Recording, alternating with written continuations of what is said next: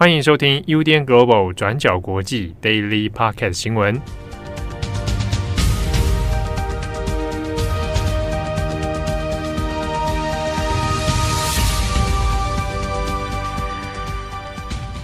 Hello，大家好，欢迎收听 UDN Global 转角国际 Daily Podcast 新闻。我是编辑惠仪，我是编辑木仪。今天是九月三十号，星期五。来到星期五了，然后下周马上就要十月了。没错，嗯，剩下三个月我们就好好把握。天气终于要变凉了，好期待哦。对啊，我想说剩下这三个月，然后想一想自己二零二二年做了什么事情，不要给自己压力那么大，先转换一下心情是是？对对对对对。好，那么今天呢，我们有三则的国际新闻要跟大家分享。那第一则一样要来更新乌俄的最新战况。那我们一样分成两个部分，第一个是普丁承认公投的结果，那第二个呢是北溪天然气管目前的调查状况。那先说公投的部分，那普丁之前是在二十号宣布，在乌克兰境内四个城市举行公投，那让这些地方来决定是不是要加入俄罗斯。那这四个地区分别是两个东部城市卢甘斯克，还有顿内茨克；南部港口城市赫尔松，以及核电站的所在位置扎波罗热。公投结果呢是在二十七号出炉。根据俄罗斯官方的说法是，有百分之九十五的选民是选择加入俄罗斯。那现在，普丁呢已经是在二十九号星期四的时候承认赫尔松还有扎波罗热，那承认他们的主权独立。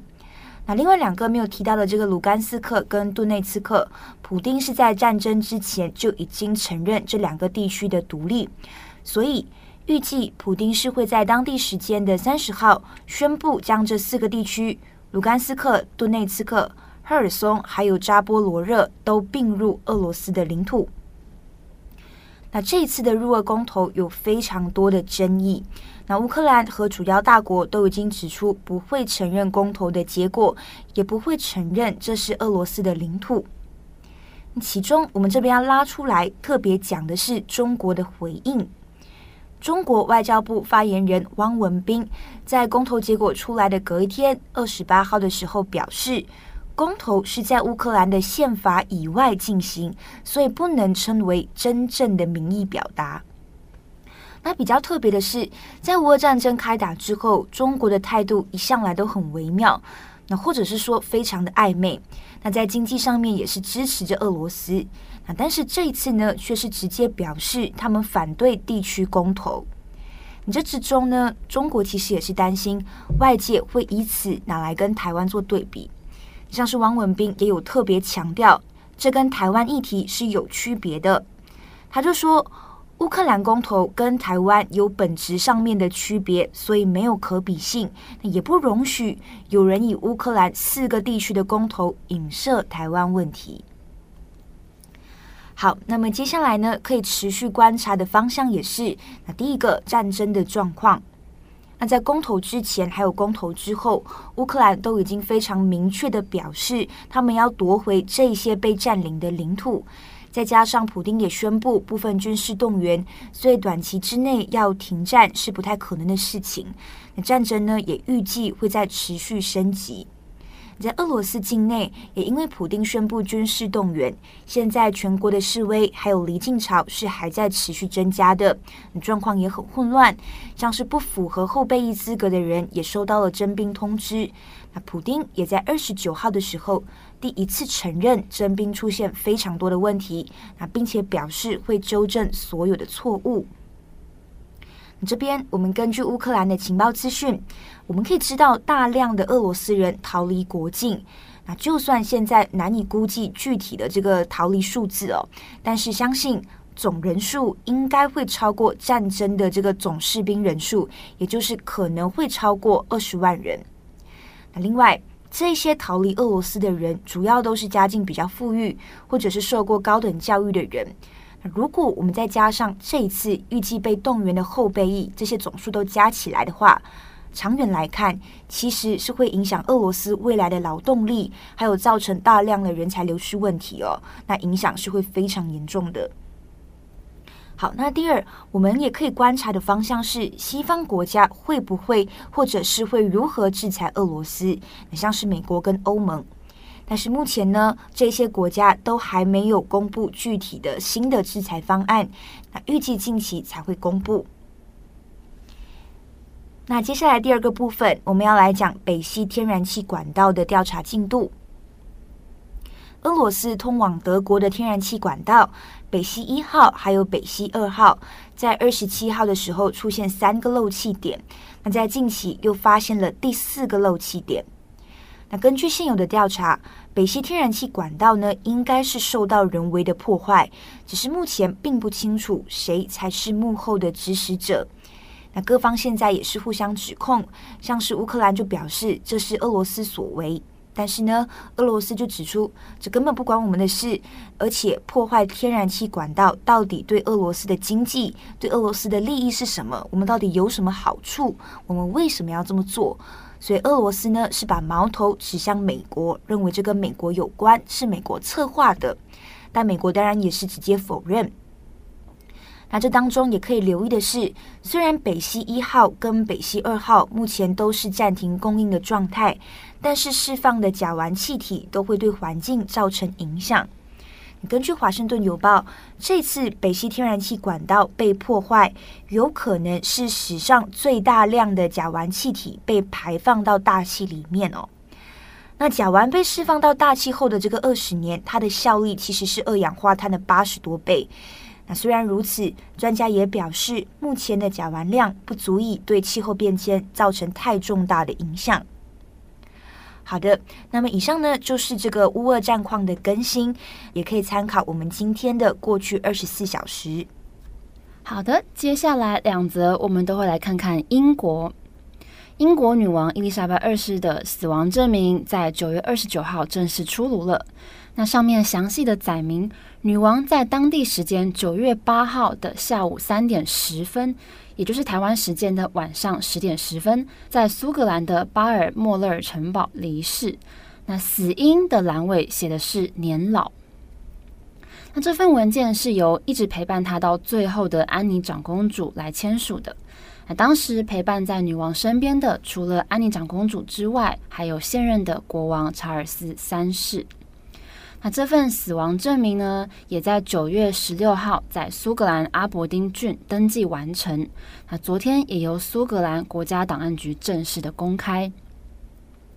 那在女王过世之后，她过世的时间，还有王室成员什么时候抵达的，以及伦敦桥计划的执行过程，都让大家非常的好奇。那我们稍微来回顾一下当天的时间序。根据这份死亡证明的时间，女王过世的时间是当地时间下午的三点十分。那其他王室成员，包含威廉王子、安德鲁王子、爱德华王子，还有威塞克斯伯爵夫人苏菲等等，他们都是在下午两点三十九分从皇家空军基地搭飞机前往的。那一直到三点五十分才降落在阿伯丁机场。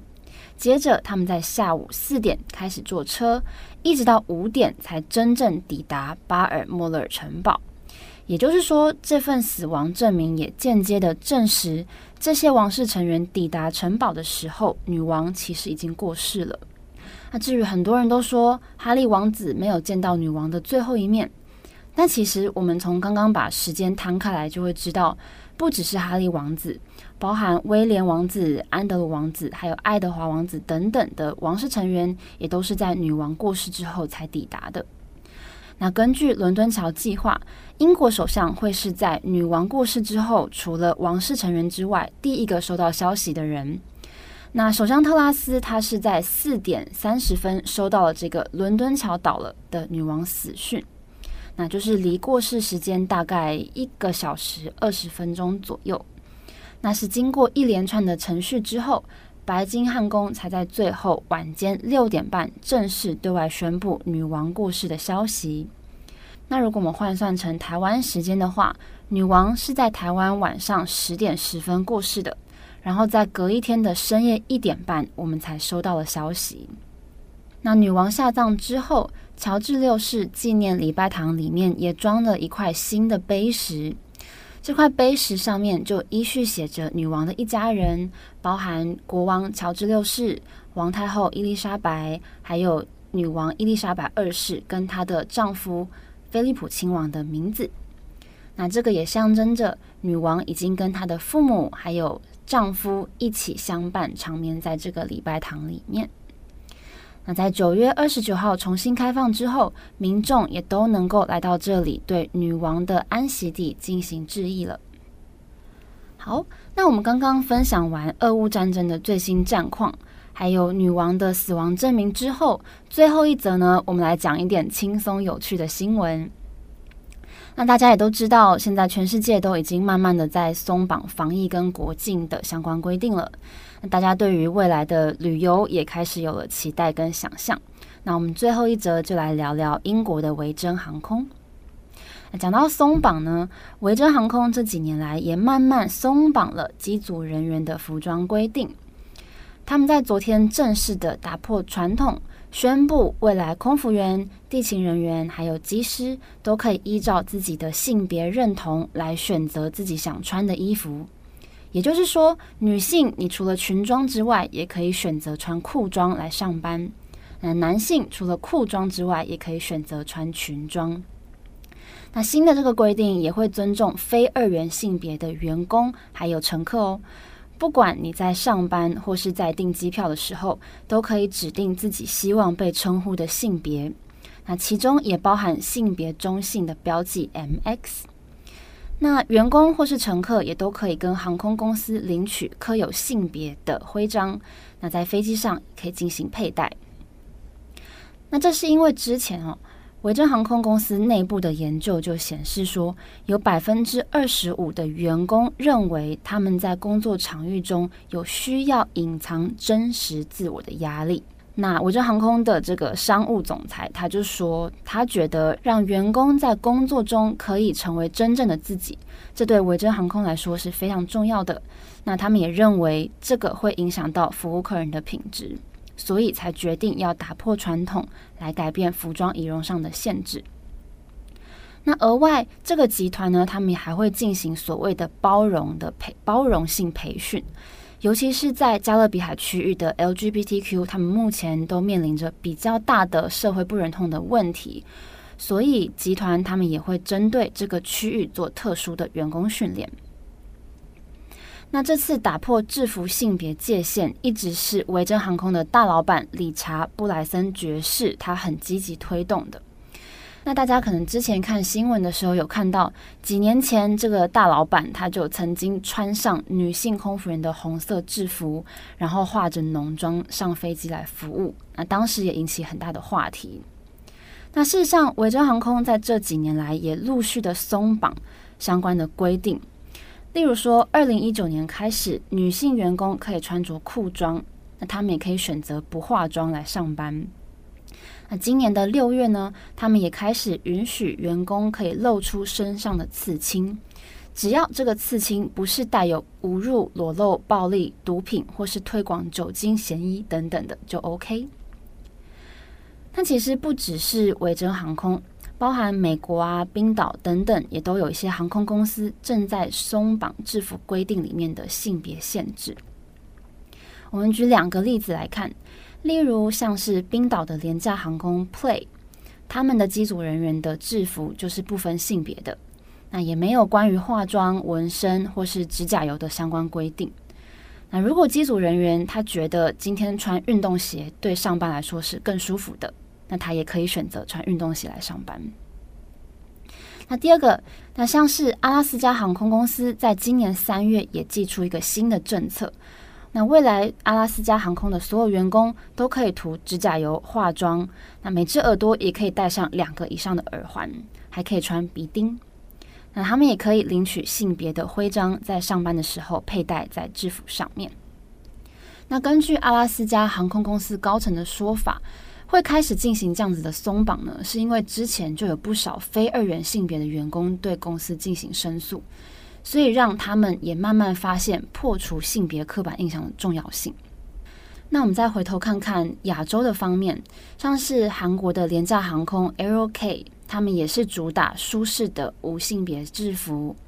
那虽然亚洲已经有不少的航空公司在制服的规定上做很微小的松绑，例如说把长裤做成呃女性空服员制服的另外一种选择，但是我们可以看到，包含维珍航空等等我们以上分享的这些松绑的案例，其实都不只是针对女性。而是所有的性别。那随着维珍航空的新闻出来之后，在网络上也再次带起了一个讨论，就是说机组人员的专业度到底是不是跟他们身上的衣服或甚至是指甲油的颜色有关系呢？好的，那么以上呢就是今天的三则新闻更新。那节目的最后也先跟大家预告一下这一周的重磅广播。那如果大家过去呃这两个星期有留意，我们先知道呃伊朗阿米尼的案件是持续还在延烧嘛，现在全国的抗议潮。对、嗯，然后还有就是南韩的新塘站也发生了就是杀害女性的案件。其实在中国的上海，呃也发生了一个女性割喉案。那我们今天呢的重磅广播会主要聚焦在中国上海的这个割喉案，然后去分析现在的状况，还有中国的舆论。嗯，那我们也会回顾在这几年来啊，中国比较频繁发生的一些针对女性的袭击案件哦。那我们也会带大家讨论说，诶，那比较阿米尼的事件，那为什么说，呃，在伊朗可以有群起革命的现象？那在中国的女权意识在发展上又有什么样的困境呢？对，这一周的搭档会是木仪跟七号。那如果大家呃这两年其实都有在关注我们的话，也会发现我们其实有做了类似一系列的报道。嗯，从去年的这个贤子案到彭帅的案件，还有今年二月的这个巴海案，嗯，然后还有现在的这个中国女性割喉案，其实这样子一连串串下来，都会发现说中国女性在呃中国上面碰到的一些问题，甚至中国舆论里面有人说，哎，为什么伊朗可以掀起这么大的一个呃全国示威？但是在中国为什么不行？都有类似这样子的一个讨论。嗯，所以大家如果对这个议题想要了解更多的话，也欢迎收听我们这一周的重磅广播。好，那祝福大家有一个非常美好的周末。我是编辑会议，我是编辑木仪，我们下一周再见，拜拜，拜拜。感谢你的收听。如果想知道更多资讯，请上网搜寻 UDN Global 转角国际。